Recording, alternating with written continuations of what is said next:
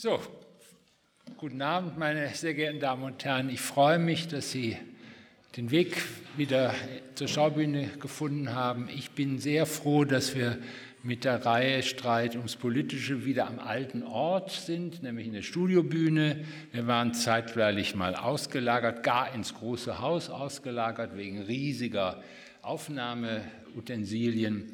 Und das, äh, die Studiobühne hat einen ganz anderen Charakter geworden, ist irgendwie größer geworden, kann aber gar nicht sein, aber kommt mir irgendwie größer vor.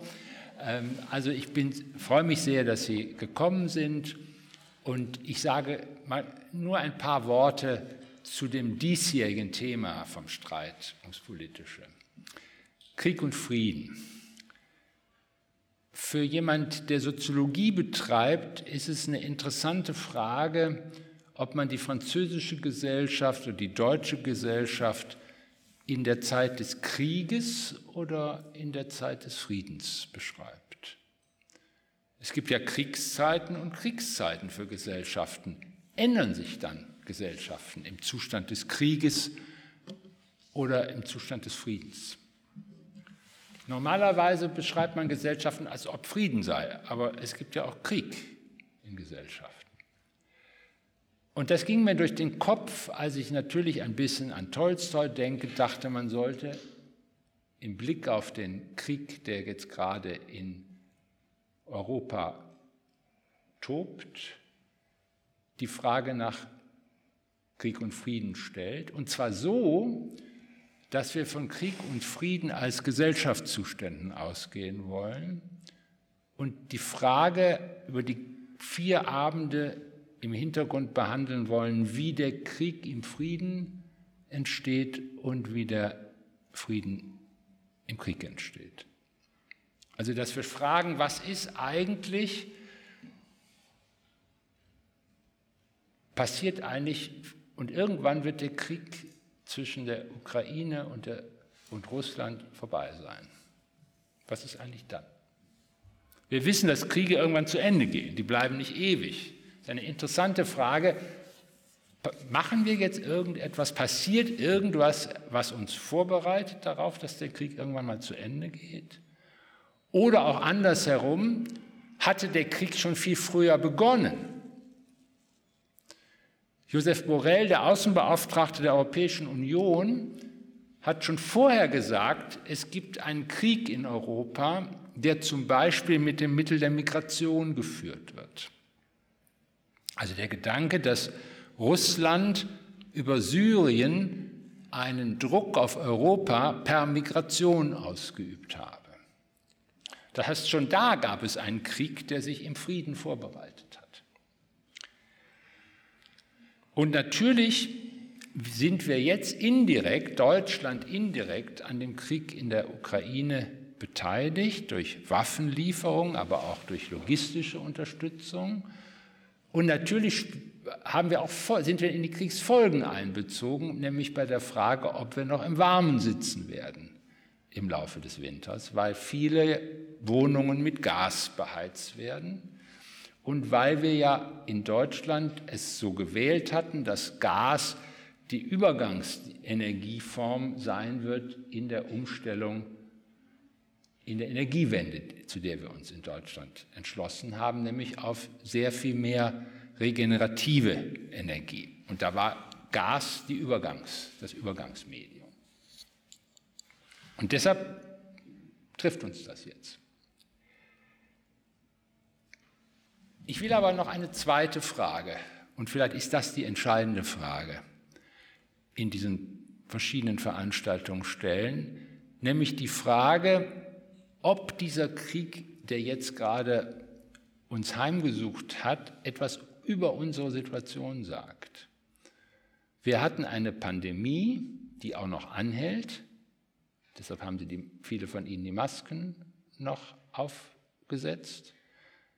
Wir haben einen Klimawandel, der beispielsweise bei diesen Temperaturen, die wir jetzt gerade haben, für viele auffällig schon wird, auch bei uns. Viele sagen, das ist so ein warmer Oktober, das haben wir ewig nicht gehabt. Ist das schon ein Zeichen des Klimawandels? Wir hatten die Überschwemmungen im Ahrtal.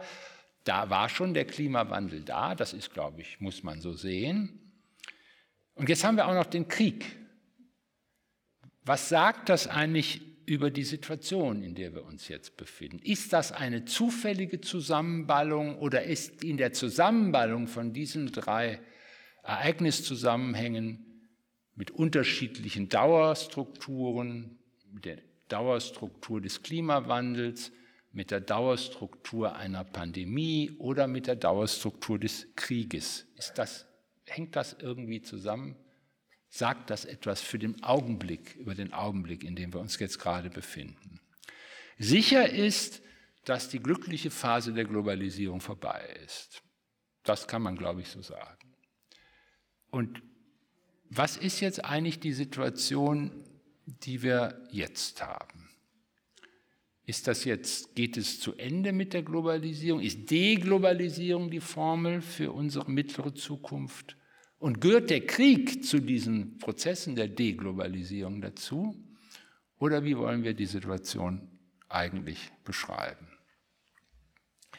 Und ich bin glücklich, dass ich jemanden gefunden habe, der uns solche Situationen relativ gut beschreiben kann, weil er sich mit so etwas seit langem befasst hat, wie die Dominanz von Zeiten und Perioden sich verändert, was das mit das Verhältnis von mit Verhältnissen von Staaten zu tun hat und ob man nicht bestimmte Perioden der Geschichte durch die Dominanz einer großen Macht zu fassen bekommt.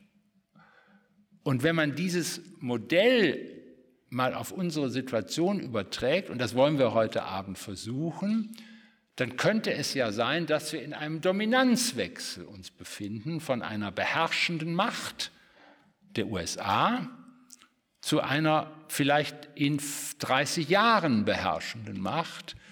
Und dass das, was wir Deglobalisierung nennen, ein Übergangsstadium einer relativen Anarchie in der Staatenwelt ist. Ulrich Menzel ist in Düsseldorf geboren. Er ist intellektuell aufgewachsen in Frankfurt am Main. Und zwar nicht in dem Milieu der kritischen Theorie, sondern in dem Milieu der internationalen Beziehungen und der Konfliktforschung und Entwicklungsforschung, die um eine in der Wissenschaft relativ bekannte und berühmte Figur, nämlich Dieter Senghas sich gruppiert hat in Frankfurt am Main. Er ist ein Schüler, kann man glaube ich sagen, ein Schüler von Dieter Senghas. Dieter Senghas hat sehr früh sich mit der Frage beschäftigt, was ist eigentlich Weltentwicklung und was bedeutet es eigentlich, dass es sogenannte Entwicklungsländer gibt, die versuchen, in, den, in das Weltsystem einzutreten. Er hat zum Beispiel die Idee gehabt, dass die zeitweise sich mal entkoppeln müssen, um dann ihre eigenen Kräfte zu entwickeln. Und dieses Modell scheint ja durchgebrochen zu sein bei vielen Ländern, die jetzt nicht mehr Entwicklungsländer sind, sondern zu den Transformationsökonomien gehören, also zu den Schwellenländern gehören. Er hat viel, sehr früh sich mit China befasst, sehr früh sich mit Japan befasst. Also die ganze Dependenztheorien waren ja eher auf Lateinamerika bezogen. Das hat er sehr früh hinter sich gelassen und hat sich mit China und Japan befasst und hat versucht, seine Reflexionen über die internationalen Beziehungen in ein Modell zu fassen, was die für ihn unbefriedigende Alternative zwischen realistischen und idealistischen Modellen versucht hat da eine dritte Position zu definieren. Realistische Modelle gehen davon aus, Denkweisen gehen davon aus, wir werden das gleich nochmal im Einzelnen betrachten, dass es Staaten gibt, die vor allen Dingen sich um sich selber kümmern, selbst befangen, selbst beschäftigt sind, ihr eigenes Überleben und ihre eigene Expansion im Sinn haben. Und dann taucht die Frage auf, wie können die sich eigentlich zusammengruppieren? Man kann aber auch sagen, das ist die realistische, die, die idealistische Lesart. Nein, da gibt es immer schon Kooperationszusammenhänge zwischen einzelnen Staaten, sonst würden die ja gar nicht irgendwie miteinander auskommen können. Also die Frage, wie Ordnung in die Staatenwelt eingefügt wird, wird von der realistischen Position, von der Interessiertheit der jeweils einzelnen Länder und Staaten aus bedacht und von der idealistischen Position, von der Notwendigkeit von Kooperation als Ausgangspunkt gedacht. Und den mittleren Weg, den Ulrich Menzel vorschlägt, ist die Idee einer großen Macht, die eine bestimmte Hierarchie in der Staatenwelt einführt.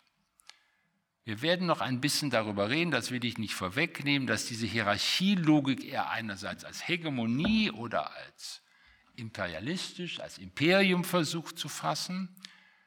Die Idee ist, dass wir quasi sagen können, dass die Staatenwelt sich in unterschiedlichen Konstellationen bewegt und immer zentriert ist um eine große Macht.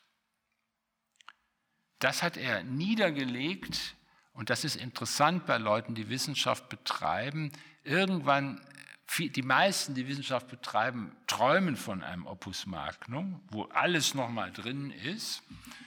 Und ähm, äh, den allermeisten gelingt es nicht. Es gibt welche, die sagen am Ende ihrer Schaffenszeit, ich mache ein ganz schmales Buch da ist aber alles drin und das ist so sozusagen so gedrechselt alles, so alles so auf 170 Seiten, da steht alles drin, so ein bisschen Wittgenstein-mäßig. Aber man kann auch sagen, ich baue alles nochmal zusammen auf 1200, weiß ich nicht, 39 Seiten oder so etwas Ähnlichem. Und 200 Seiten, die das Lektorat noch gekürzt hat. Ach, das 200 Seiten, die dem Lektorat zum Opfer gefallen sind. Das ist ein wirkliches Opus Magnum, was, wie er in dem, im Vorwort, glaube ich, sagt, ohne Drittmittel zustande gekommen ist und äh, eine, wirklich eine Summe seiner Arbeiten darstellt. Das ist 2015 erschienen und dann war auch bald ihre Dienstzeit zu Ende. Also es war sozusagen auch ein Punkt, wo eine lange, ein, lange Wirken, ein langes Wirken als Professor, wenn man so will, als der Professor für die Sozial- und Politikwissenschaften in, in Braunschweig, dann dieses Wirken zu Ende ging mit diesem wirklichen Opus Magnum. Und äh, wenn Sie sich mit, einer, mit diesen Fragen beschäftigen wollen und in das in einer klaren Sprache versuchen wollen, solche Theoreme entfaltet zu sehen, greifen Sie zu diesem Buch. Sie können auch einzelne Beispiele weglassen, die brauchen Sie nicht gleich lesen, die können Sie später lesen. Ähm, und dann werden Sie irgendwann nochmal zugreifen, und, ach, wie war das noch mit Großbritannien, wie war das noch mit Frankreich, wie war das eigentlich in frühen China? Dann lesen Sie das, können Sie wieder einen Teil, eine Fallstudie, eine qualitative Fallstudie, das ist eine, eine komparative, in einer komparativen Vergleichslogik entfaltet, das Buch und entwickelt darüber seine Argumente. Ich, ich finde jedenfalls, man kann es auch so lesen, wenn Sie denken, oh je, wie soll ich jetzt 1200 Seiten lesen? Sie, man kann das, die Grundargumente sich herausnehmen und immer wieder, wenn man Zeit hat in den Ferien, sich eines dieser Kapitel zu Gemüte führen. Ich glaube, das ist nicht schlimm, wenn man so Ihr Buch liest, Herr Menzel, oder? Ich bin also glücklich, dass er hier ist und ich lasse alles andere weg und wir konzentrieren, ich habe noch viele andere Bücher geschrieben, wir konzentrieren uns heute auf dieses Buch, wobei uns es nur um das Argument geht. Wir wollen nämlich eigentlich versuchen, die Frage zu lösen, ob wir uns wirklich in einer solchen Übergangsperiode zwischen einer Dominanz von großen Mächten befinden. Herr Menzel, wie ist das? Wie würden Sie, was würden Sie sagen? Befinden wir uns in einer anarchistischen Übergangsperiode? Also, das Buch heißt übrigens Die Ordnung der Welt. Ist sozusagen, um den Werbeblock vorweg abzuschließen, ist 2015 bei Surkamp nicht mehr in Frankfurt, sondern in Surkamp Berlin erschienen. Für 49,70. Ja. Eine englische Übersetzung ist an den Kosten gescheitert, aber eine chinesische Übersetzung ist erfolgt. Ist ah, noch nicht erschienen, wird in einem Pekinger Wissenschaftsverlag erscheinen, aber das sagt auch schon was aus. Das ist, nee, nee, also das, das sagt was aus. Also, die Grundannahme ist, ist die Anarchie der Staatenwelt, das heißt, dass es keinen Weltstaat gibt, kein Kaiser, kein Papst, kein Großkhan, kein Sultan, der sozusagen an der Spitze steht, sondern nahezu 200 souveräne Staaten mit ganz unterschiedlich gelagerten Interessen. Ist das das maßgebliche Kennzeichen der Welt, so wie wir sie jetzt erleben?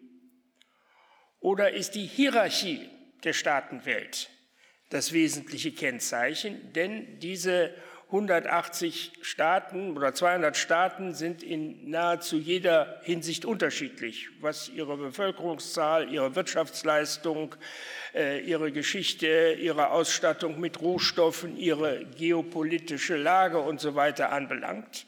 Und in Wirklichkeit bilden sie so eine Art Pyramide ab mit einem oder ganz wenigen an der Spitze und vielen, die die Basis der äh, äh, Pyramide bilden. Aber es gibt innerhalb der Pyramide im Laufe der Geschichte eine Aufwärts- und Abwärtsmobilität. Also es gibt Staaten, die an die Spitze kommen und dann nach irgendeiner Zeit auch wieder absteigen. Und wenn man also dem Hierarchieparadigma folgt, dann kann man sagen, dass jeweils die Macht, die an der Spitze der Hierarchie steht, zumindest in ihrer großen Zeit quasi stellvertretend für den nicht vorhandenen Weltstaat, für die Ordnung in der Welt sorgt. Und dabei gibt es zwei Varianten, die hegemoniale und die imperiale. Der Hegemon also das eine, der eine Begriff kommt aus dem Griechischen, Hegemonia im Griechischen heißt Führerschaft und Imperium kommt aus dem Lateinischen, das kann man mehrfach übersetzen, aber vor allen Dingen in diesem Zusammenhang mit dem Begriff Herrschaft. Athen im Attischen Seebund war eine Hegemonialmacht war die mächtigste Macht im, im, im, Attischen Seebund und sie haben sich, die anderen äh, Mitglieder haben sich freiwillig sozusagen dem untergeordnet, während Rom eine imperiale Macht war. Das römische Reich ist erobert worden. Und in jeder römischen Provinz war eine Legion stationiert. Und das gibt es sozusagen auch in der Weltgeschichte immer wieder eine Abfolge, dass hegemoniale oder imperiale Mächte für diese Ordnungsfunktion sorgen.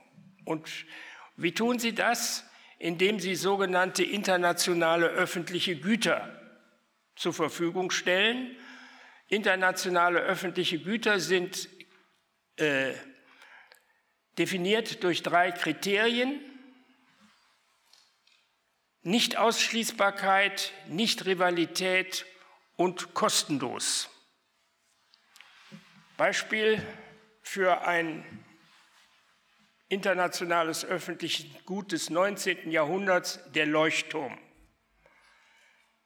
Jedes vorbeifahrende Schiff kann den Dienst des Leuchtturms nutzen, niemand ist ausgeschlossen. Die Nutzung des Leuchtturms durch den einen beeinträchtigt nicht die Nutzung durch den anderen und der Dienst des Leuchtturms ist kostenlos. Gleichwohl muss es jemand geben, der den Leuchtturm gebaut hat, der das Gehalt des Leuchtturmwärters bezahlt oder die Stromrechnung für das Leuchtfeuer. Und im 19. Jahrhundert war das Großbritannien, das mit großem Abstand auf der Welt die meisten Leuchttürme unterhalten hat. Nicht nur in den britischen Inseln, sondern in Australien, Neuseeland, in Indien, also überall auf der Welt, Kanada, wo auch immer, wo, wo Südafrika, wo es äh, britische Kolonien gab.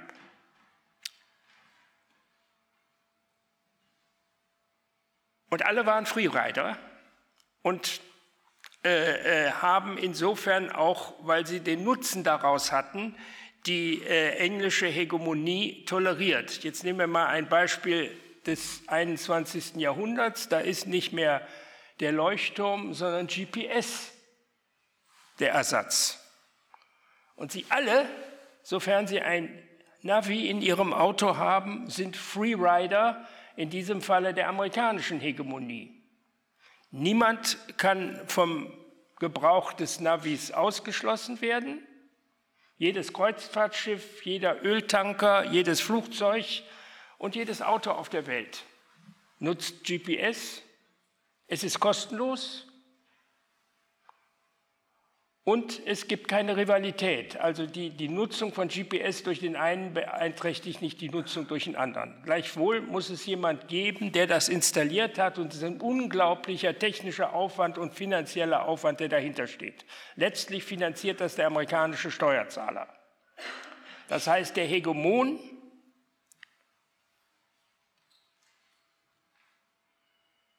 stellt seine Ordnungsleistung für die Welt. In diesem Fall GPS, man könnte aber auch das Internet nehmen oder die sechs Trägerflotten der USA, die für das, die Durchsetzung des Prinzips Freiheit der Meere sorgen oder der amerikanische Nuklearschirm, unter dem auch Deutschland steht oder neutrale Länder wie die Schweiz oder Schweden, äh, ist dazu in der Lage aufgrund seiner überragenden Leistungsfähigkeit.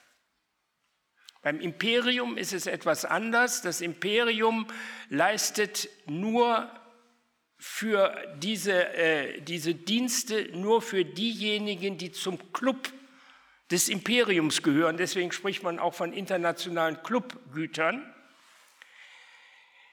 Und finanziert wird das Ganze auch nicht durch die überragende Leistungsfähigkeit des des, des Imperators, sondern durch die Beiträge, die den Unterworfenen, den Beherrschten abgepresst werden. Und insofern muss das Imperium immer militärisch eine überragende Rolle haben, während der Hegemon in jeder gesellschaftlichen Dimension, politisch, militärisch, wirtschaftlich, aber auch kulturell und so weiter. Die Faszination des American Way of Life zum Beispiel gehört dazu, ist eine Facette von US-Hegemonie. Zu Zeiten des Kalten Krieges war die USA eine klassische Hegemonialmacht und die Sowjetunion war eine klassische imperiale Macht. Also der Kalte Krieg war im Grunde ein Konflikt zwischen Imperium und Hegemonie, was man also hier in, in Berlin ganz besonders äh, deutlich erkennen konnte. Äh, eine Hegemonialmacht muss in der Lage sein, um diese internationale Führungsrolle äh, zu spielen, dass man Netzknoten und Verbindungslinien im internationalen System kontrolliert. Heute ist das vielleicht ein Rechenzentrum, das kann aber auch sozusagen eine, ein, ein, die New Yorker Börse sein, die so eine Funktion hat, während das Imperium, weil es nur ein Ausschnitt des internationalen Systems, nämlich den Teil, den es beherrscht, auch mit Grenzen versehen muss. Das war zu Zeiten Roms etwa der Limes, der sozusagen die Zivilisation von der Barbarei getrennt hat. Und das war zur Zeit der Sowjetunion beispielsweise die Berliner Mauer an der deutsch-deutschen Grenze. Da gibt es, ich illustriere das bei einem Vortrag immer mit einer Folie, da sieht man auf der einen Seite die Sperranlagen auf DDR-Seite und auf, auf der westdeutschen Seite war nur ein Grenzfall. Gleichwohl kann es auch attraktiv sein, zum Club des Imperiums zu gehören. Beispielsweise Mitglieder des Römischen Reiches kamen in den Genuss des römischen Bürgerrechts. Und die, das Römische Reich, sagen wir mal im Zeitalter des Augustus, war auch eine Zone des Friedens. Deswegen spricht man auch von der Pax Romana. Oder das Reich der Mongolen war ein Imperium, die haben das erobert. Aber im Schutz dieses mongolischen Imperiums konnten die Handelsrouten auf der Seidenstraße gedeihen. Da gab es eine Arbeitsteilung. Die italienischen Fernhändler waren zuständig für das Business. Italienische Maße, Münze, Gewichte und Kreditbriefe haben bis nach Peking gegolten. und die mongolische Kavallerie hat für die Sicherheit auf den Handelsrouten gesorgt und hat die Logistik, die Wasserstellen, die Karawansereien und alles das, die Poststationen, wo man die Pferde wechseln konnte und so weiter, gestellt. Und die entscheidende Frage ist, da die große Zeit der großen Mächte nicht nahtlos sich aneinander reiht, was passiert in der Übergangsphase, wenn es sozusagen egal ob es der hegemoniale oder der imperiale Typus ist, eine, eine Abstiegsphase gibt und neue Herausforderer sich offenbaren, sei es des einen oder des anderen Typus. Und da ist jetzt meine These, und das ist das, was wir derzeit erleben, in dieser Übergangsphase, wo der Alte nicht mehr in der Lage ist, in dem Maße, wie das eigentlich nötig wäre, diese internationale Ordnungsfunktion wahrzunehmen, weil er vor dem klassischen hegemonialen Dilemma besteht zwischen Positions- und Statusverlust. Position heißt eine wirtschaftlich führende Position in der Welt zu haben, weil man das ja finanzieren muss. Und Status heißt, dass man äh, die Macht ist, die die liberale Ordnung garantiert. Und in diesem Dilemma befinden sich die USA. Sie werden, sie geraten immer stärker unter Druck. Früher war das in den 70er, 80er Jahren die japanische Konkurrenz, dann war es die der äh, asiatischen Schwellenländer und jetzt ist es vor allen Dingen China. und werden niederkonkurriert, auch in Bereichen, die also sozusagen mal zentral waren für die amerikanische Ökonomie, wie etwa der Automobilsektor. Wenn sie aber protektionistisch werden, um diesen Konkurrenzdruck, der ihre Position schmälert, abzuwehren, verlieren sie den Status als liberale Ordnungsmacht. Wenn sie aber den Status behaupten, also weiter für die liberale Ordnung sorgen, werden sie immer weiter niederkonkurriert und verlieren immer mehr ihre Position, sodass sie irgendwann die Ressourcen nicht mehr haben, diesen Status, also auch Leuchtturm oder GPS oder Trägerflotten oder was ich als Beispiele genannt habe, der US-Dollar als Weltgeld, das ist auch so ein internationales öffentliches Gut, die, die, die Rolle des letzten Kreditgebers, man kann da ganz viel nennen, äh, das noch äh, unterhalten zu können.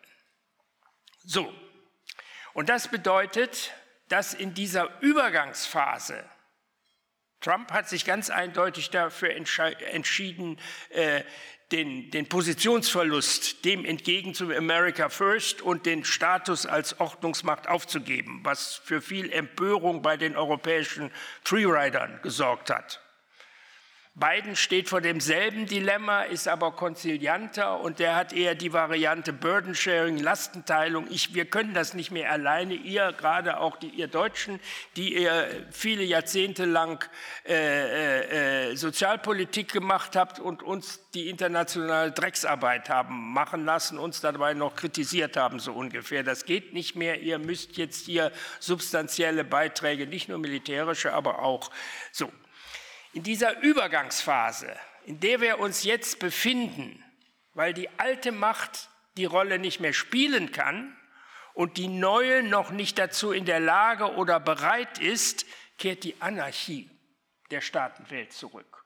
Und das, was wir jetzt in immer dichterer Abfolge erleben, er hat von drei Krisen gesprochen, ich habe sieben identifiziert. Ich habe sie, ich werde sie, kann sie gleich auch nennen, wenn es äh, das ist Ausdruck von dieser, dieser Übergangsphase, wo die Anarchie zurückkehrt, wo diese Krisen, die zu früheren Zeiten beherrsch, leichter beherrschbar gewesen wären von der großen Führungsmacht, nicht mehr beherrschbar sind.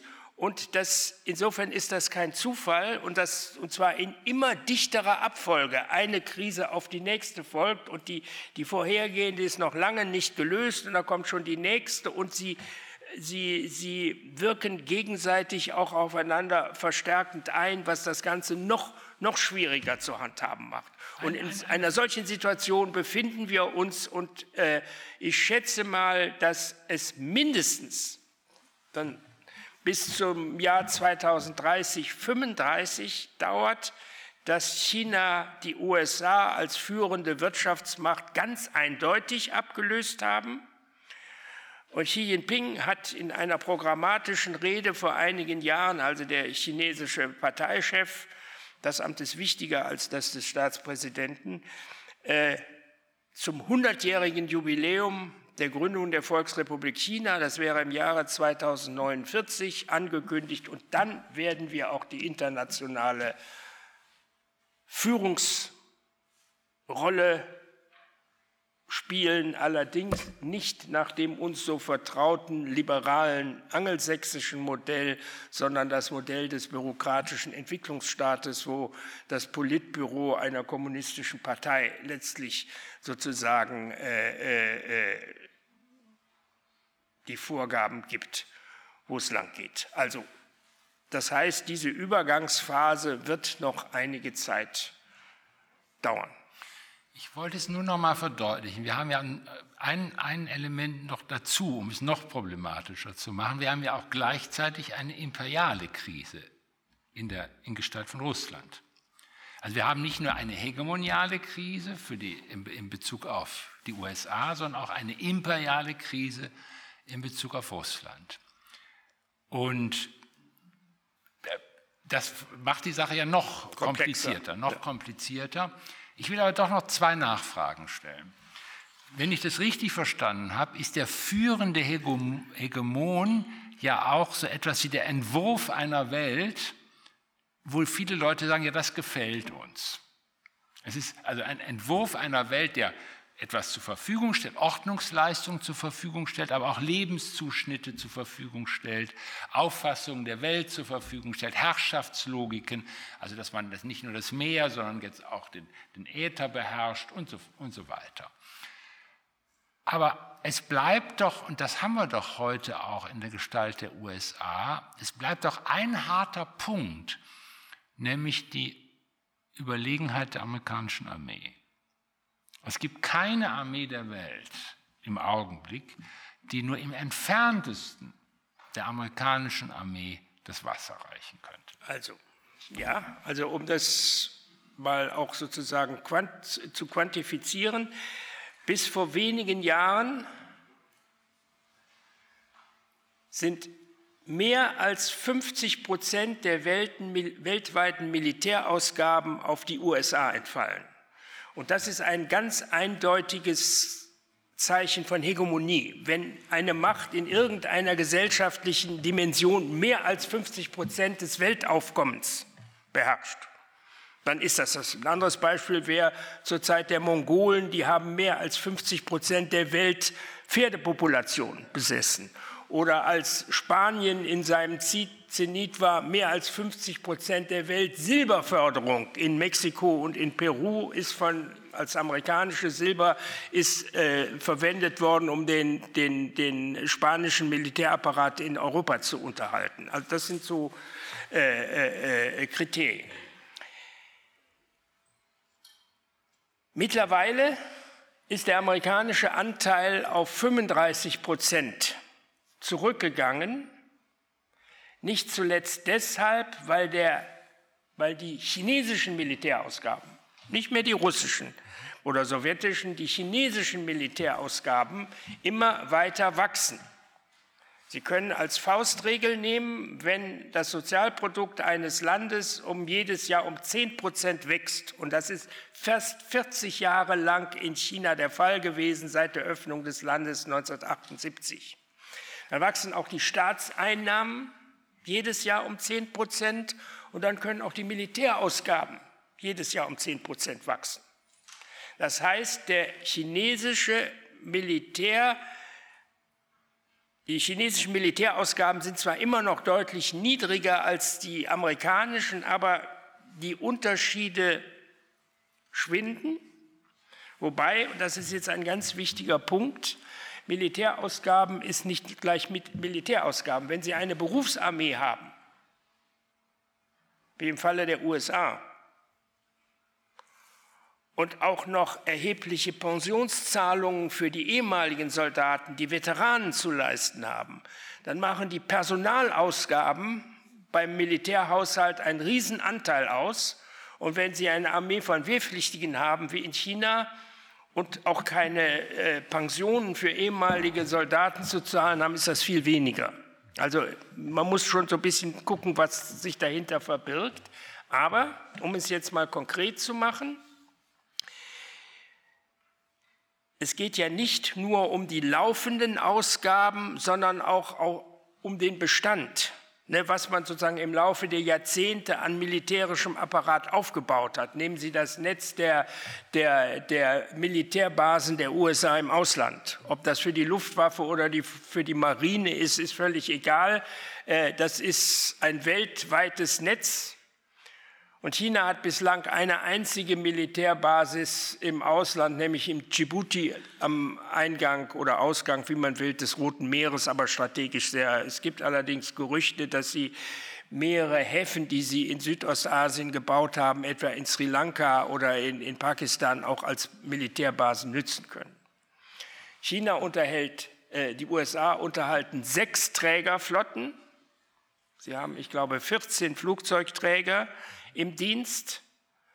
China ist gerade dabei, den dritten in Dienst zu stellen. Das wird aber noch mehrere Jahre dauern, bis das soweit ist. Und die ersten beiden, den allerersten Flugzeugträger, das war ein halbfertiger, den haben sie von der Ukraine gekauft aus der Verfügungsmasse der ehemaligen Roten Armeestaffen. Das ist ja da so aufgeteilt worden. Die Ukraine hat auch was abgekommen. Der zweite, da haben sie, den haben sie zu Ende gebaut. Und der zweite war eine Kopie dieses im Grunde sowjetischen Trägers. Und der, noch, um das, das, heißt, ja. äh, Sie haben völlig recht, bis China so weit ist, militärisch den USA Paroli bieten zu können, das wird noch lange dauern und insofern ist dieses Jahr 2049 durchaus realistisch. Aber wirtschaftlich wird das sehr viel früher der Fall sein. Ich will nur noch, ja, ich wollte nur äh, noch mal auf den Punkt, der Hegemon ist attraktiv. Wir folgen ihm, weil er attraktiv ist. Aber ist nicht am Ende an, an dieser Attraktion ein ganz blutiger Kern, nämlich die Armee? Die Armee ist es. Also naja, es ist, also es ist nicht ein der, der, der, der Fachterminus, den man dafür hat, lautet Soft Power. Ja, Im Unterschied zu Hard Power. Also Hard Power, das ist militärische Macht, das ist auch, kann auch wirtschaftliche Macht sein. Ne? Also die Verfügung äh, über, über Rohstoffe, die man sozusagen jemand zukommen lassen kann oder es verweigern, wie wir jetzt gerade sehen. Ne? Also einmal darf der Getreidefrachter da aus Odessa abfahren und dann wieder nicht. Das ist harte macht. Und Soft Power ist sowas wie kulturelle Ausstrahlungskraft. Aber, und da ist natürlich, und das wissen Sie alle, egal ob wir uns die Mode, die Musik, den Sport äh, anschauen, alles ist amerikanisch geprägt. Ich habe immer das Bonmot gebracht in meiner Vorlesung oder im Seminar. Wie viel von euch, die ihr da vor mir sitzt, habt so ein T-Shirt an, wo irgendwelche englischsprachigen Ausdrücke auf dem T-Shirt stehen? Ne? Oder irgendwelche Labels von, von amerikanischen Modemarken und so. Und ob das Softdrinks oder Fastfood ist oder ist völlig egal. Alles ist amerikanisch geprägt, ist aus Druck des American Way of Life. Aber China hat das in gewisser Weise auch. Ich meine jetzt nicht nur, dass der Konfuzianismus die Nachbarstaaten massiv beeinflusst hat. Ob das Japan, Korea, Taiwan, Vietnam und so weiter ist, das ist alles, die gesamte Kultur der, der, der Nachbarstaaten ist chinesisch beeinflusst, die verwenden chinesische Schriftzeichen und alles das, sondern das Modell des bürokratischen Entwicklungsstaates, das in China praktiziert wird, ist natürlich attraktiv für viele Länder in Asien, in Afrika, weil es zeigt, dass wirtschaftlicher Erfolg, selbst technische Hochleistungen und das Entstehen einer neuen Mittelklasse, die es in China 3000 Jahre lang nie gegeben hat, so ähnlich wie in Russland. Immer nur ganz oben unermesslicher Reichtum und unten unvorstellbare Armut, dass das auch unter autoritären gesellschaftlichen Zeichen möglich ist, dass also sozusagen die Annahme der westlichen Modernisierungstheorie, Industrialisierung und Demokratisierung sozusagen ist ein Brüderpaar, was sozusagen Hand in Hand geht, das, das ist widerlegt.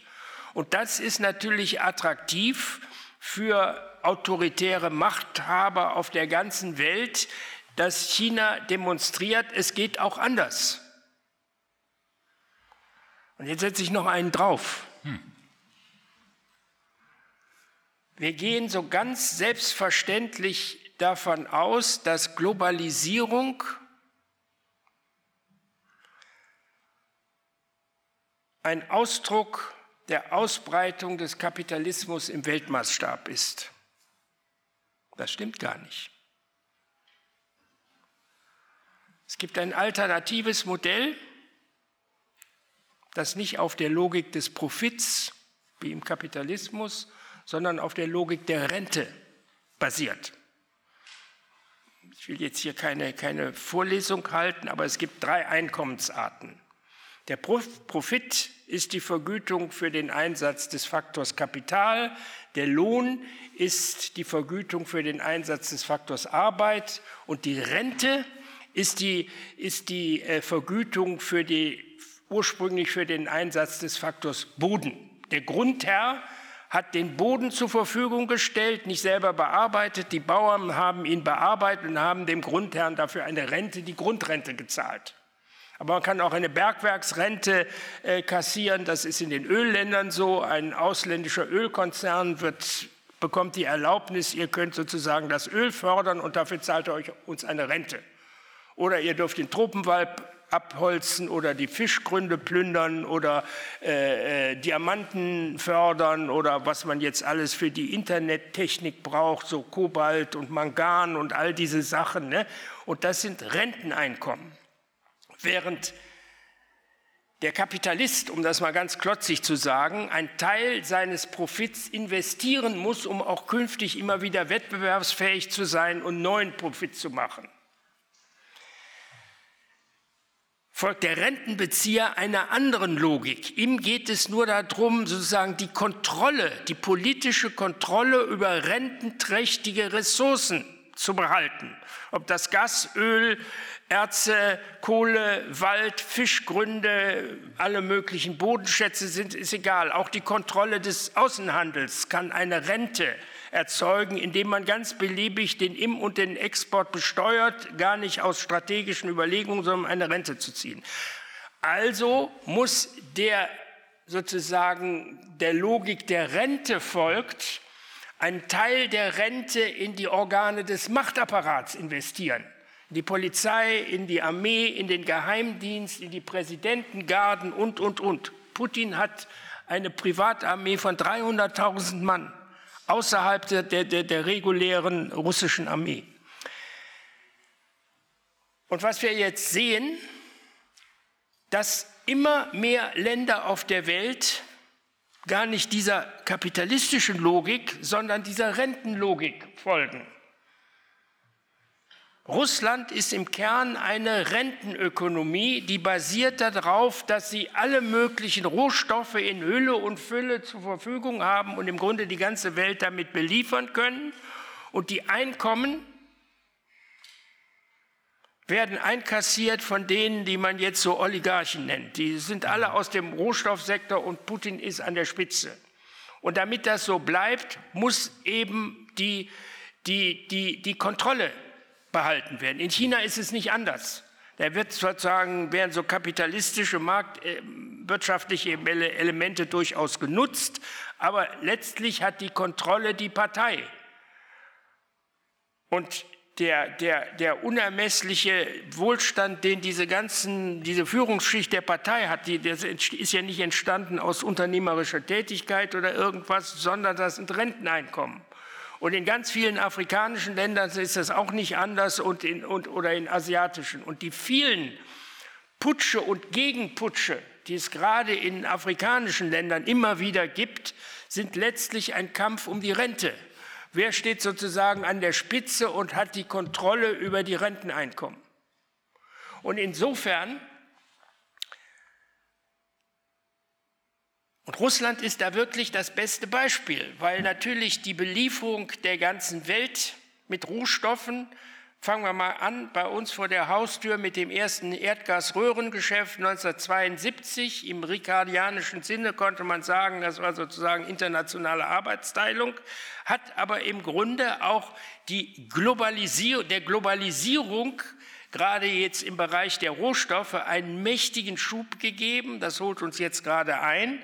Äh, und hat dazu geführt, dass damals noch die Sowjetunion und heute ist es eben Russland zu ganz erheblichen Renteneinkommen gekommen ist. Und es ist über, und, und das heißt, es ist durchaus denkbar, dass das Schwungrad der Globalisierung in gleichermaßen die Logik der Rente wie die Logik des Profits ist. Also, äh, und das ist eine Facette in diesem, diesem, dieser aktuellen Situation. Also die USA stehen natürlich für, das, für die Profitlogik, aber China und Russland nicht. Die stehen für die Rentenlogik.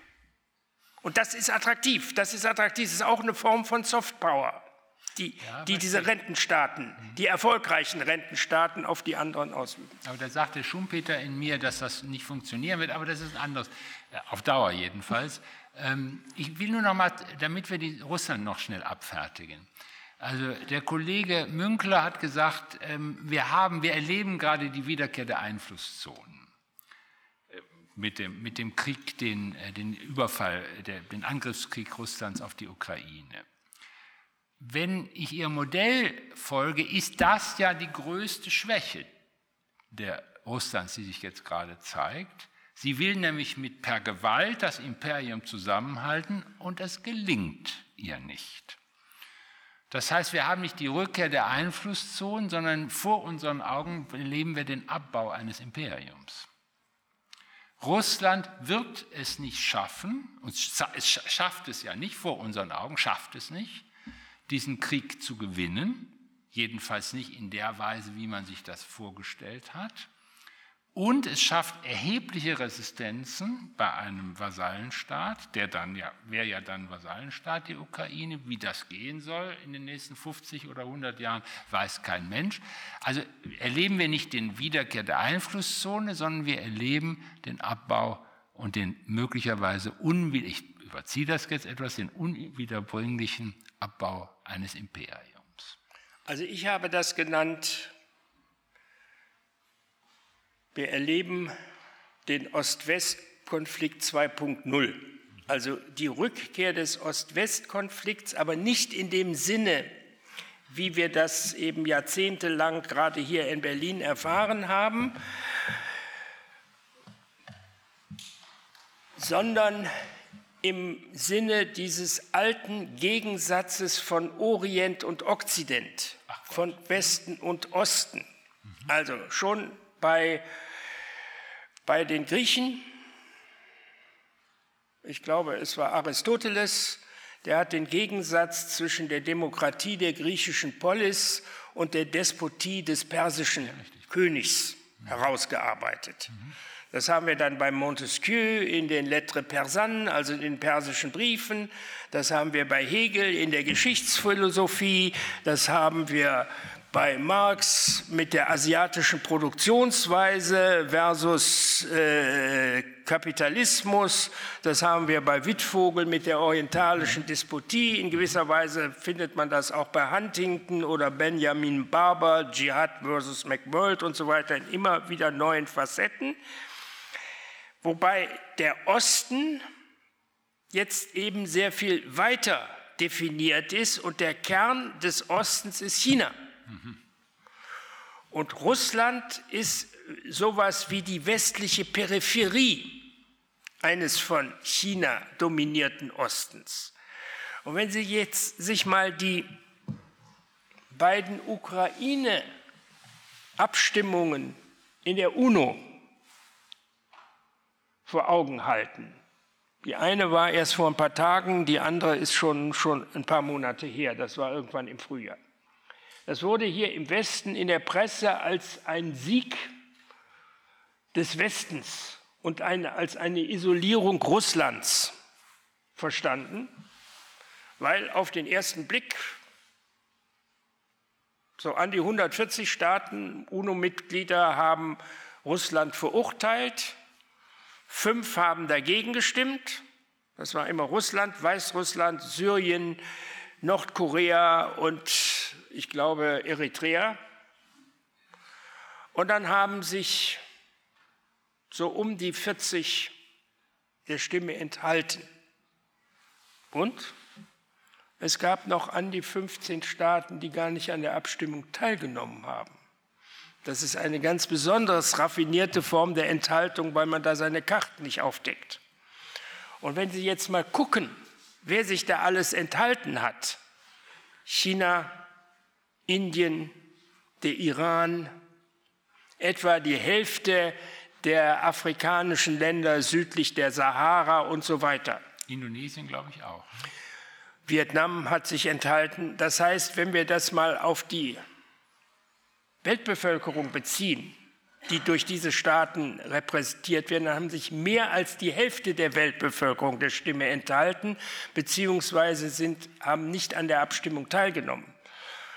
Wenn Sie sich mal die ehemaligen zentralasiatischen Sowjetrepubliken anschauen, Kasachstan, Tadschikistan und so weiter, die haben sich entweder alle enthalten oder gar nicht an der Abstimmung teilgenommen. Und wenn Sie das jetzt, Indien ist dann nochmal ein besonderer Fall, beziehen auf den sich aufbauenden, die aufbauende neue chinesische Einflusszone entlang der Routen der neuen Seidenstraße, dann haben Sie sozusagen das Bild, alle, die da irgendwie mit dazugehören, vor allen Dingen die Hauptroute, die dann durch den Iran und die Türkei nach Europa heißt, haben sich alle enthalten beziehungsweise äh, äh, gar nicht an der Abstimmung teilgenommen. Bei der Türkei, die hat, sich, äh, die hat zwar an der Abstimmung teilgenommen, beteiligt sich aber nicht an den Sanktionen. Das ist so. Ne? Das heißt, an diesem Abstimmungsverhalten kann man entsehen, wie ein neuer Ostblock in Häkchen mit China im Zentrum entsteht. Und wenn man das dann noch in Verbindung bringt mit den ganzen internationalen Organisationen, wie etwa der Shanghai-Organisation, äh, die von China aus gegründet werden, äh, oder diese BRICS-Sachen und so weiter, wo die USA nie dabei sind, dann sieht man, dass das auch im Bereich der internationalen Organisationen mittlerweile einen institutionellen Ausdruck findet. Ne, und das ist die Autorität autoritäre Welt, die der Logik des bürokratischen Entwicklungsstaates folgt, gegen die liberale westliche oder damit ist sozusagen Westen und Osten in diesem ganz ursprünglichen schon bei, bei Aristoteles gemeinten oder bei Hegel, äh, Marx, äh, äh Weber, Weber auch. Ne? Der, der, der, Weber hat sozusagen über die Hochreligionen äh, der Welt äh, geschrieben und gemeint sozusagen, äh, das eine war die protestantische Ethik und der Geist des Kapitalismus, vor allen Dingen in der kalvinistischen Version. Das ist die Erklärung, warum das überhaupt alles in Gang kommt und hat dann sehr viel Gedanken dafür gebraucht, warum der Hinduismus, der Islam, der Konfuzianismus und so weiter diese Leistung nicht vollbringen können. Und jetzt sehen wir, dass auch dieses Indien der hinduistischen Weltflucht zur Höchstleistung nicht nur im, im, im EDV-Sektor fähig ist, sondern auch mittlerweile der größte Stahlproduzent ja. und ThyssenKrupp. Jetzt sind wir hier sogar in, äh, sozusagen in Duisburg oder in Oberhausen so äh, nur noch Japt und Mittal, das irgendwann schlucken wird. Und der neue britische Premierminister hat auch da irgendwie durch seine Frau, ist auch so, indisch sozusagen. Ne? Genau. Und, und, ja, mhm. natürlich. Und der, und der Konfuzianismus ist offensichtlich doch nicht so entwicklungshemmend. Äh, äh und so, ne, das Aber heißt, dieses ganze westliche Orientbild, äh, das die, die westlichen Großtheoretiker im Laufe der Zeit entworfen haben, bricht auch zusammen, weil an, an Japan war im Grunde das erste West, nicht westliche Land, wenn man so will, das erste, erste Schwellenland. Nur hatte man damals den Begriff noch nicht. Es war so eine Art Ehrenmitglied äh, im Club des Westens. Ne? Aber seit es eben nicht nur Japan ist, sondern Japan nur der erste Fall in Asien war, gerät das alles ins Wanken. Und es zeigt eben, dass wirtschaftliche und technische Entwicklung und Höchstleistungen auch unter anderen, ganz anderen äh, Vorzeichen äh, möglich sind und es nicht stimmt, was die westliche Modernisierungstheorie behauptet hat, dass das zwangsläufig auch zu einer Demokratisierung äh, der Gesellschaften führen muss. Ich hatte das schon bei André Gunther Frank so ein bisschen so mal schon mal gelesen und dachte, na ja, das ist so ein Spätmarxist, der hat das halt gerne. Habe das nicht so ganz ernst genommen. Bei Ihnen hört sich das sehr viel schlauer an. Haben Sie den Kanzler beraten? Weil man könnte ja glauben, dass Olaf Scholz das auch Ihnen zugehört hat. Na, wir müssen eher gucken, dass wir von den USA so ein bisschen weg und jetzt äh, uns in den Neuen Osten hin orientieren und da schon mal versuchen, als geschickte und intelligente mittel, äh, mittelgroße Gesellschaft. Ja, aber Sie haben Olaf Scholz nicht beraten. Ne? Naja, also. Nein, also nicht in dem Sinne, dass ich. Nicht in dem Sinne. Nee, nee. Allerdings, es gibt einen kleinen Hinweis, das ist schon wahr. Ich habe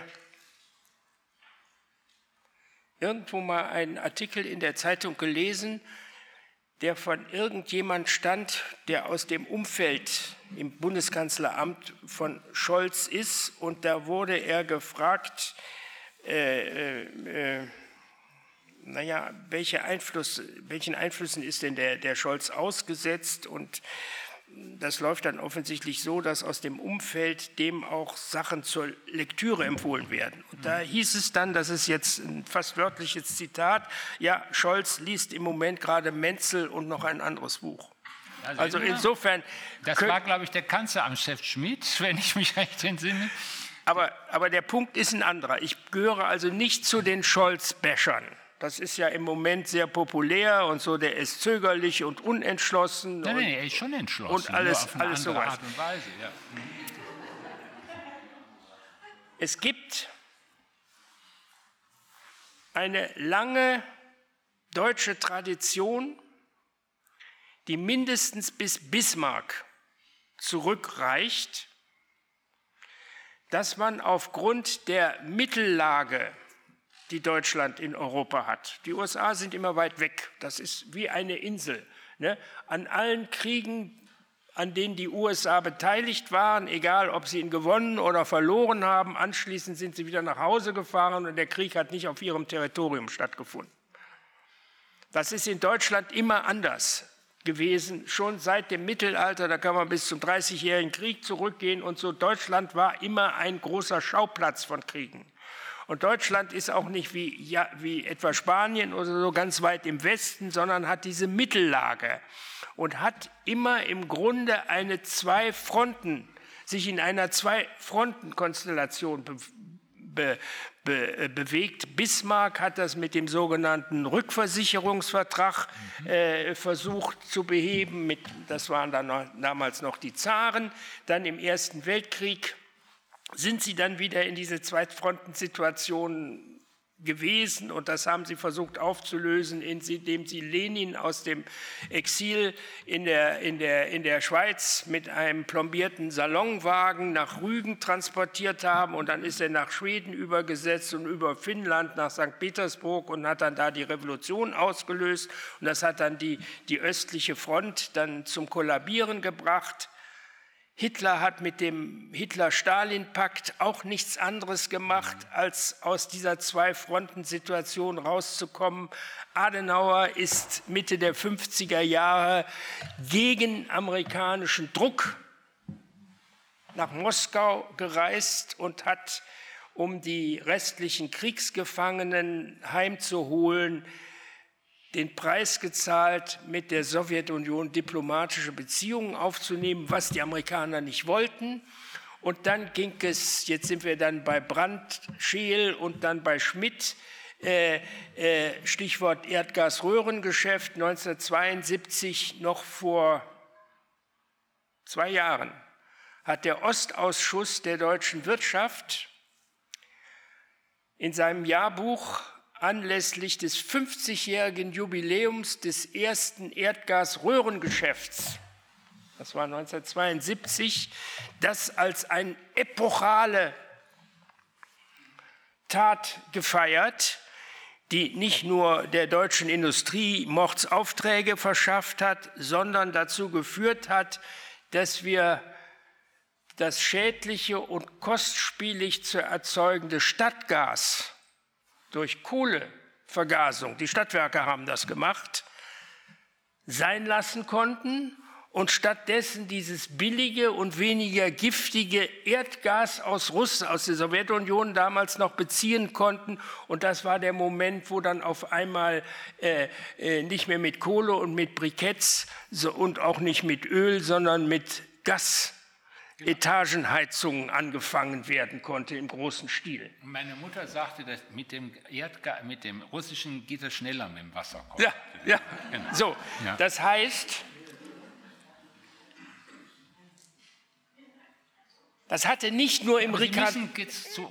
Ja, ja, ne? das hatte im rikardianischen Sinne nicht nur die Idee sozusagen durch internationale Arbeitsteilung, also wir spezialisieren uns auf Röhren und die ganze Technik, die, die Pumpen und alles das äh, und die auf das Gas. Und dann ist dieses Leitungsnetz Schritt für Schritt in Europa entstanden, sondern aus einer friedenspolitischen mhm Idee heraus, Wandel durch Annäherung, wer miteinander Handel treibt, der schießt nicht aufeinander, war das auch der Kern der Ostpolitik, die von, von Willy Brandt begründet worden ist und dann von Schmidt und Merkel im Grunde fortgesetzt worden ist. Und auch Nord Stream 1 und Nord Stream 2 sind nur gegen massiven amerikanischen Druck gebaut worden. Einspruch, Euer Ehren. Ich bin nur noch ein Argument. Ja. Und insofern reflektiert die Haltung von Scholz mhm. im Grunde nur eine lange Tradition des vorsichtigen, aus der besonderen auch geopolitischen Lage Deutschlands resistierenden Tradition die auch von CDU geführten Re Regierungen äh, äh, befolgt worden ist, immer gegen amerikanischen Druck, denn diese Röhrenembargos standen immer an der Spitze der, der amerikanischen Listen, welchen, welchen Handel man mit der Sowjetunion oder dem Ostblock nicht treiben soll. Und insofern laviert er da so ein bisschen, so weiter, bis zu einem gewissen Punkt. Ja, aber wir sind in einer anderen Situation. Wir haben, die USA haben ihr eigenes Gas und ihr eigenes Öl. Ne? Und wir sind unmittelbare Nachbarn und nicht tausende von Kilometern entfernt. Und deswegen müssen wir mit dieser Konstellation anders umgehen. Und das setzt, im Grunde setzt der, steht der Scholz dann nur in einer ganz langen alten Tradition, die bis auf Bismarck im Grunde zurückgeht. Ich will dann nur Willy Brandt ausnehmen, weil Willy Brandt immer wusste, dass man den Sowjets nicht trauen darf, weil er wusste, was, äh, äh, stalinistische, was Stalinismus ist und er wusste es ganz genau von seiner Herkunft her. Und er hat immer sehr, in der Zeit, wo er verhandelt hat, hat äh, Deutschland 3,6 Prozent äh, seines Bruttosozialprodukts für Verteidigung ausgegeben und nicht unter 2 Prozent. Also Brandt und auch Bahr waren sich immer darüber im Klaren, dass man nur dann verteidigen kann, äh, verhandeln kann, wenn man die eigene Verteidigungsfähigkeit aufrechterhält. Aber, und jetzt kommt das, es gibt ja drei, es gibt ja drei äh, Paradigmen, drei zentrale, sagen wir mal, Ideen, wodurch Frieden mhm. auf der Welt okay. herzustellen ja. ist. Das Idealistische, das institutionalistische und das realistische Paradigma. Jetzt kommen wir jetzt, glaube ich, zum Kern des ja. heutigen Abends. Ja. Der Idealismus geht letztlich auf Kants zum ewigen Frieden. Schrift 20 Seiten oder so, der ist nie aus Königsberg rausgekommen, aber hat über die gesamte Welt äh, äh, äh, philosophiert. Und aus dieser Schrift vom, zum ewigen Frieden ist die Theorie des demokratischen Friedens entstanden. Und die besagt kurz gefasst, Demokratien, die untereinander durchaus Konflikte haben können und unterschiedliche Interessenlagen, führen keine Kriege untereinander, um diese Konflikte auszutragen, weil sie normative Grundsätze teilen, sozusagen eine Wertegemeinschaft äh, äh, bilden und Demokratie setzt, äh, äh schließt das aus, dass man sozusagen äh, äh, militärisch seine Interessen durchsetzt. Und je mehr Demokratien es auf der Welt gibt, desto friedlicher wird die Welt. Und da war die große Hoffnung, dass mit dem Ende des Ost-West-Konflikts sozusagen die, die, das demokratische Lager auf der Welt einen großen Schub bekommt und dadurch die Welt friedlicher wird. Wir hatten auch Phasen, wo das rückläufig war, etwa in der, in, der, in der, Zwischenkriegsphase, wo dann Deutschland, Italien und noch ein paar andere, Spanien und so weiter, in, ins, ins, autoritäre Lager abgedriftet sind. Also es ist nicht so, dass es einen generellen Trend gibt. Es gibt immer mehr Demokratien auf der Welt, aber Huntington hatte auch ein Buch darüber geschrieben, die Wellen der Demokratie, das ist sozusagen, es werden immer mehr. Also Demokratien greifen sich nicht an mit einem. So, genau. Ne, das ist sozusagen das idealistische Paradigma, das letztlich von der innenpolitischen Verfasstheit der wichtigen Länder äh, hängt es ab, ob die Welt friedlicher wird oder nicht. Der Institutionalismus hat eine andere Aussage. Der, der sagt, je mehr es ein Geflecht von internationalen Institutionen auf der Welt gibt, also internationale Organisationen, in denen man Mitglied ist, internationale Abkommen, äh, äh, aber eben vor allen Dingen auch die wirtschaftliche Verflechtung der Länder, also internationale Arbeitsteilung, ist ein Instrument, um die Welt friedlicher zu machen. Da steht das Argument dahinter, wer miteinander Handel schießt, der schießt nicht aufeinander und die elementare Voraussetzung, dass sozusagen die internationale Wirtschaft, wenn man so will, auch die Globalisierung an Fahrt aufnimmt, ist, dass es friedliche Beziehungen gibt. Insofern ist die Ostpolitik mit der Facette des Osthandels, und dann bin ich wieder beim Erdgasröhrengeschäft, da ist ja noch vieles darauf gefolgt, auch im Sinne von Egon Bahr, der sicherlich diese Vorbehalte auch hatte. Wahrscheinlich war sogar Bahr eher der Architekt als Brandt der ganzen, aber das ist jetzt eine andere Frage. Aber es war die Idee, wir machen die Welt friedlicher, indem wir sozusagen äh, Wandel durch Annäherung, also sozusagen mehr verflochten werden mit denen, und dann gibt es Austausch von Korrespondenten und, und alles so. KSZE war da ein ganz, oder OSZE und KSZE war ein ganz wichtiger Baustein. Und die dritte, das dritte Paradigma ist das realistische. Wobei natürlich jetzt hier erstmal wieder eine Frage ist, was man eigentlich unter Frieden versteht. Ne, also die Realisten würden sagen, eh, nicht eher vom positiven Frieden, sondern vom Frieden als Nichtkrieg aussehen. Und die sagen, die Welt ist friedlich als Folge der Logik der Abschreckung. Und der Kern der Abschreckung ist die Zweitschlagsfähigkeit.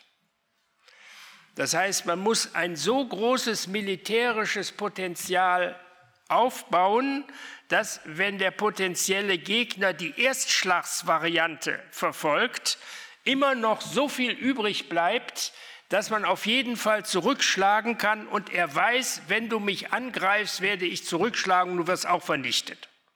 Und deswegen, das war die Annahme, auf dem Höhepunkt des Ost-West-Konflikts in den Zielcomputern der sowjetischen Interkontinentalraketen waren militärische Ziele in den USA programmiert, um deren Erstschlagsfähigkeit, soweit es geht, zu reduzieren. Und in den Zielen der amerikanischen Interkontinentalraketen zivile Ziele in den USA, um möglichst eine große zerstörerische Wirkung, also die Städte oder so anzugreifen und damit die Abschreckung zu erhöhen. Das setzt aber, und das war in gewisser Weise eine Paradoxie, voraus, dass die Gegenseite derselben Rationalität unterworfen ist wie die eigene, obwohl man sich gegenseitig den Irrationalismus des, des anderen Systems vorgeworfen hat. Und aus dieser Logik heraus ist auch die Kuba-Krise mhm. bewältigt worden. So, und jetzt erleben wir Folgendes, dass die Prämissen aller drei Paradigmen des Idealistischen, des Institutionalistischen und des Realistischen brüchig geworden sind. Wir haben eine neue Welle des Vormarschs von autoritären Systemen auf der Welt. Und alle die auch im arabischen Raum oder in Lateinamerika, die sozusagen sich eher in Richtung Demokratie bewegt haben, das ist alles auf dem Rückzug. Und selbst in scheinbar gefestigten Demokratien in Europa äh, nimmt der Populismus immer mehr zu. Das hätte man sich vor ein paar Jahren nicht vorgestellt stellen können, dass eine, eine, eine, eine italienische Ministerpräsidentin gewählt wird äh, oder, oder ernannt worden ist, die aus einer, deren Partei neofaschistische Wurzeln hat. Oder äh, äh, ich will das jetzt nicht durchgehen, das haben wir ja überall, selbst also in den demokratischen Ländern nimmt sozusagen das autoritäre Denken äh, immer stärker zu.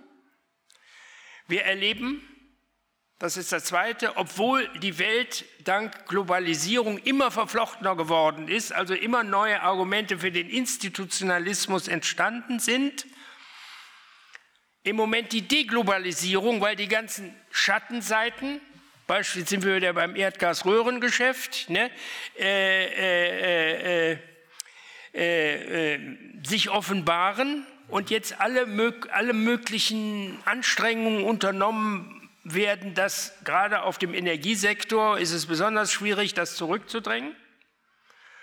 Und drittens erleben wir immer mehr Beispiele, wo die Logik der Abschreckung nicht funktioniert. Ein Selbstmordattentäter, den kann man nicht abschrecken, egal was man ihm androht. Und einen irre gewordenen Präsidenten auch nicht. Und Präsidenten, die sozusagen von Fantasien besetzt sind, dass sie sozusagen das zaristische Imperium äh, äh, äh, zurückgewinnen wollen, offenbar auch nicht. Und insofern ist, muss ich sagen, ist das nicht nur Bluff, sondern ich bin sicher, wenn die deutsche Atombombe noch im Frühjahr 45 fertig geworden wäre, der Hitler hätte nicht gezögert, sie einzusetzen. Der hätte nicht gezögert, sie einzusetzen. Und je mehr der Putin in die, in die Enge gedrängt wird, nicht von der linken Kritik, die, die kann er sozusagen niederhalten, aber er wird ja inzwischen von rechts kritisiert. Er wird ja von rechts kritisiert und das wird ihm gefährlich. Ne? Sodass das überhaupt nicht auszuschließen ist, das muss nicht gleich ein großer Atomschlag sein, sondern da gibt es ja inzwischen auch vieles darunter, sogenannte nukleare Gefechtswaffen, schmutzige Bomben, das ist jetzt auf einmal so ein neuer Terminus, das ist im Grunde ein konventioneller Sprengstoff, der mit, aber mit, mit, mit äh, äh, äh radioaktivem Material irgendwie angereichert wird oder so. Also da gibt es inzwischen auch, auch noch wieder so, ein, so eine Abstufung. Ne?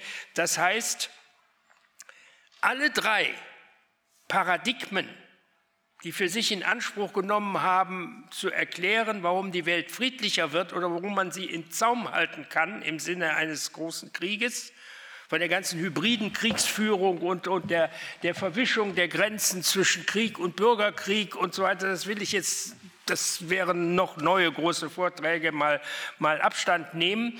Das ist alles ins Wanken gekommen, alles zerbröselt und diese ganzen Gewissheiten, das, was gerade mein Fach in den letzten 30, 40 Jahren gedacht hat und an großen äh, theoretischen Entwürfen erarbeitet hat, was man, also im Sinne der Friedens- und Konfliktforschung, was man machen muss, damit das alles nicht passiert, das ist alles alles äh, steht jetzt auf dem Prüfstand.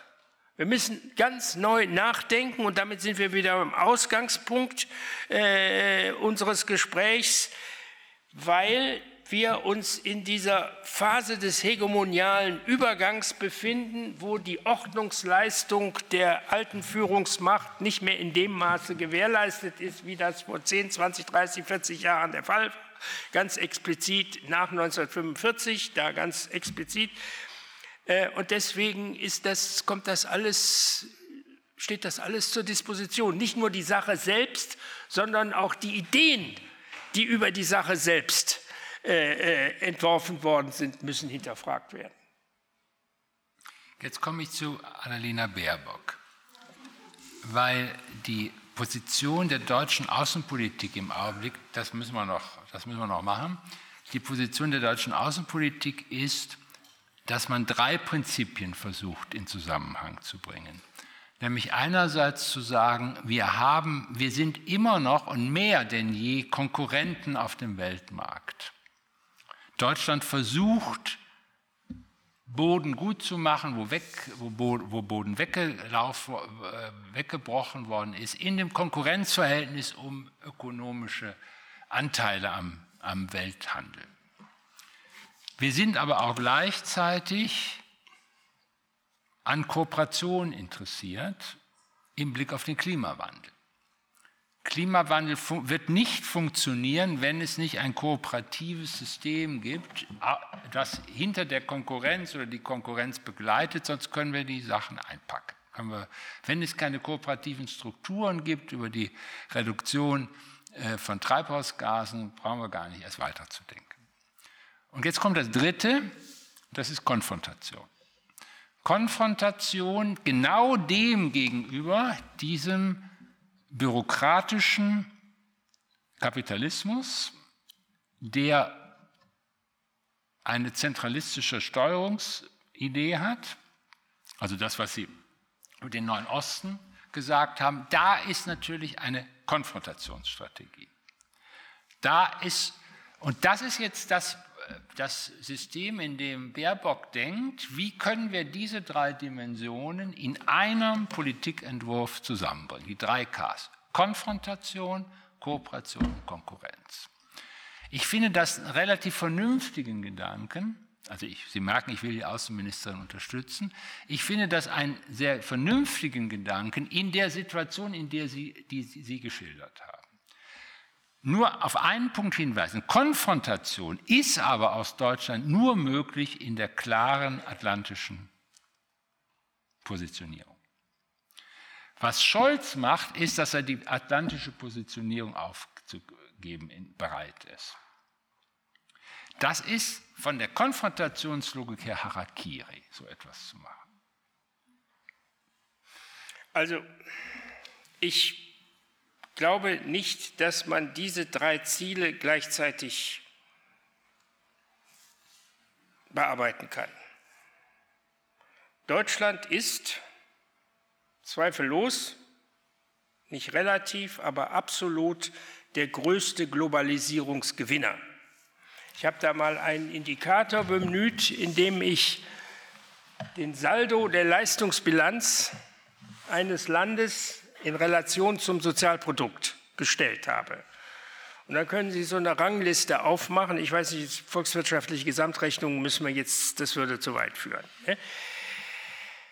In dieser Rangliste stehen ganz oben auf Platz 1 die Schweiz, die ungefähr 9 Prozent ihres Sozialprodukts aus dem positiven Saldo der, der wirtschaftlichen Beziehungen, da, da geht es nicht nur um Handel, da geht es auch um internationale Dienstleistungen, Übertragungen, Gewinntransfer, alles Mögliche, äh, ungefähr 9 Prozent. Und auf Platz zwei ist Irland, auf Platz drei sind die Niederlande, noch so ein paar kleine europäische Länder. Auf Platz sechs oder sieben kommt die Bundesrepublik, weil die aber absolut ein viel größeres Sozialprodukt als diese kleinen europäischen Länder haben, äh, äh, ist die Bundesrepublik der groß, größte Globalisierungsgewinner weltweit. China steht im Mittelfeld, ungefähr drei Prozent. die USA minus 3 bis 4 Prozent, Großbritannien minus 5 bis 6 bis 8 Prozent. Das heißt, allein an dieser Statistik können Sie schon die unterschiedlichen Globalisierungsdiskurse in den einzelnen Ländern nachvollziehen, warum es eine Mehrheit für den Brexit gab in Großbritannien zum Beispiel.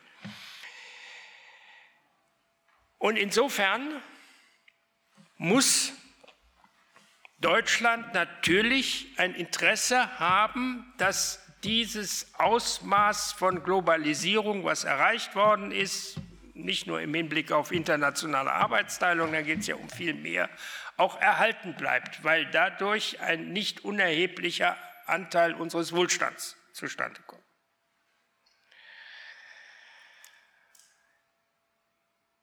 Gleichzeitig gibt es aber Konkurrenten Nicht nur zwischen den Verlierern der Globalisierung, wie kommen wir da raus, Trump oder Boris Johnson oder so, let's get Brexit done, das ist die, die britische Version von America First, äh, wollten da raus, ne? sozusagen Fortress America äh, und so weiter, Deglobalisierung, um auf diese Weise die Jobs, sprich die Arbeitsplätze zurück zu, zu, zu gewinnen. Äh, was auch nicht im deutschen Interesse sein kann. Also insofern gibt es da also auch eine, eine, eine unterschiedliche Interessenlage, sagen wir mal, zwischen der, den angelsächsischen Ländern und, und, und, und, und Kerneuropa oder so. Und der Klimawandel ist letztlich nur wirklich zu bekämpfen, wenn man ganz radikal deglobalisiert. Und zwar in ganz vieler Hinsicht. In ganz vieler Hinsicht. Und solange immer noch weiter Autobahnen ausgebaut werden äh, äh, äh und immer noch diese SUVs, immer noch spritfressendere äh, äh PKWs den größten oder einen, einen, hohen Marktanteil haben und die Kreuzfahrtbranche jetzt wieder anfängt fängt zu boomen und, und, und, und. Wird das nicht gelingen, sondern, sondern äh, äh, diese drei Ziele, eben weil, und China ist eben auch ein großer Globalisierungsgewinner ne, und in dem Maße, wie das chinesische Sozialprodukt immer, immer größer wird als das, das deutsche, reichen dann auch drei bis vier Prozent bei meinem Indikator auf, um zum absolut größten Globalisierungsgewinner Gewinner zu werden. Das heißt, diese drei Ziele sind nicht miteinander vereinbar. Das ist schon fast nicht ein Dilemma, sondern ein Trilemma. Und dann muss man sich entscheiden. Und wenn ich das eine, der Trump hat sich entschieden. Der wollte den Status als führende Macht aufgeben, um die Position als führende Wirtschaftsmacht zurückzugewinnen. Der wollte so das, nur ein Dilemma, das ist schon schwierig, ein Dilemma aufzulesen, aber ein Trilemma, das geht überhaupt nicht. Da muss man sich entscheiden. Da muss man sich entscheiden und wenn ich zu entscheiden hätte? Nicht zu entscheiden hätte, aber zu einem Beratungsgremium der Bundesregierung gehören würde und beinahe wäre das mal der Fall gewesen. Da ist mir jemand dann aber in die Quere gekommen. Das will ich jetzt hier nicht. nicht, nicht Wollen wir jetzt nicht sagen, wer das war? Genau. Äh, ja. äh, aber ich weiß, wie das gelaufen ist. Ja. dann würde ich die Empfehlung geben, wir müssen die USA unterstützen. Das ist sozusagen eigentlich eine vor dem Hintergrund von Vietnamkrieg und, und, und dieser ganzen Geschichte und 68, ich will jetzt gar nicht ins Detail gehen, eine schwer vorstellbare äh, äh, Position, aber wir müssen die USA im Sinne von Burden Sharing unterstützen in ihrem sozusagen globalen Konflikt, in dem sie sich da befinden, denn es gibt durchaus historische Beispiele, dass eine Führungsmacht einen zweiten Zyklus durchlaufen hat. Aber die USA nach ihrem Buch hatten schon ihren zweiten. So, die, die Großbritannien hat zwei, mhm. den ersten im Zeitalter des Merkantilismus, den zweiten im Zeitalter des Freihandels und die USA haben, das ist ja auch wieder was, Die haben auch eine Friedensdividende kassiert. Denn mit Ende des Ost-West-Konflikts sind die amerikanischen Militärausgaben auch ganz dramatisch runtergefahren worden. Nicht so dramatisch wie in Deutschland, aber sehr beträchtlich. Und 9-11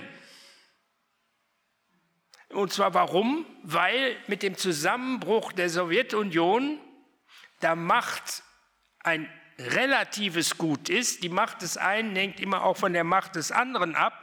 Und wenn der Konkurrent zusammenbricht, dann habe ich einen ungeheuren Machtzuwachs, obwohl ich gar nicht dazu beigetragen habe. Und deswegen waren sie, wenn man so will, standen sie 1990 im Zenit und der Wendepunkt war dann 9-11. War on Terror war dann das neue Thema und dann ist der amerikanische Rüstungshaushalt wieder hochgefahren worden.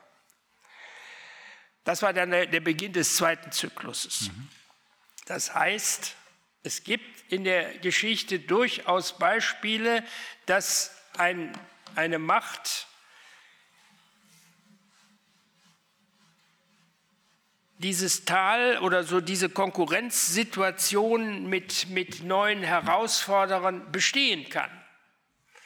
Und das Burden Sharing würde dazu einen Beitrag leisten und ehrlich gesagt, mir ist sozusagen eine eine Welt, wo liberale Prinzipien herrschen, man muss ja nicht alles übernehmen, was aus den USA kommt, lieber als eine Welt, wo das Politbüro einer kommunistischen Partei sagt, wo es lang geht. Damit hatten wir, sind Sie mit Recht, und da würde ich sagen, dürften Sie auch reinkommen bei Annalena Baerbock, weil Sie im Grunde die Konfrontation damit die geht natürlich nur über die USA, die Konfrontationslinie aufrechtzuerhalten. Und ich würde, weil der schon mal angesprochen worden ist, Egon Bahr hätte gesagt, na ja, wenn man diese drei Ziele, und die sind nicht so ohne weiteres in Vereinbarung zu bringen, der Begriff dafür, wie man mit solchen unvereinbaren, unvereinbaren, unvereinbaren Zielen umgeht, der heißt der Diplomatie. Diplomatie ist das Umgehen mit solchen Problemen. Das hätte Egon Bahr gesagt und ich hätte ihm beigepflichtet. Deshalb müssen wir wieder gucken, ob wir sie doch nicht wieder ausladen müssen. Setzt aber voraus, dass es auch einen Partner gibt für die Diplomatie. Ja, das ist der interessante Punkt. Das genau ist der interessante Punkt. Und da glaube ich, dass es ähm, die Emerging Economies nicht alle dem, dem Vorbild Chinas folgen werden. Sie haben Vietnam schon erwähnt. Ich glaube, Vietnam wird das nicht tun. Und es wird definitiv Indien nicht tun. Und das ist schon, das glaube ich, ist die interessante Situation, dass sich Deutschland im, in der Konfrontationslinie mit, im Einklang mit den USA wird verhalten müssen, in der Konkurrenzlinie sich versuchen muss, andere Partner zu sichern, die es bisher noch gar nicht auf dem Tablett hatte und in der Frage der Kooperation wird man einfach darüber, und das kann man ja zum Glück auch mit China relativ gut bereden, die sind ja da bereit, in der Frage des Klimawandels sich erheblich zu bewegen. Da ist, glaube ich, etwas möglich, auch mit diesem, aber man muss, darf, und das würde ich wieder mit Willy Brandt auch sagen, man darf die Konfrontation nicht vergessen, weil ohne dessen geht man großen Illusionen auf den Leim und muss wissen, welche Partner man am Ende dafür braucht. Also was die USA. Aber jetzt haben Sie eine neue Baustelle aufgemacht. Mit Indien haben wir jetzt noch über Indien haben wir noch gar nicht gesprochen. Ja, ich weiß, ich weiß. genau. Das machen wir denn. Das können, ich hätte jetzt gesagt, das könnten wir jetzt Ihnen überlassen. Nur, wir sind eigentlich mit unserer Zeit schon um. Aber wir mussten ja ein bisschen gucken, dass wir die Sachen auch zu Ende bringen. Ähm, hat jemand von Ihnen noch so eine Bemerkung über etwas, was wir überhaupt gar nicht ähm, bedacht haben.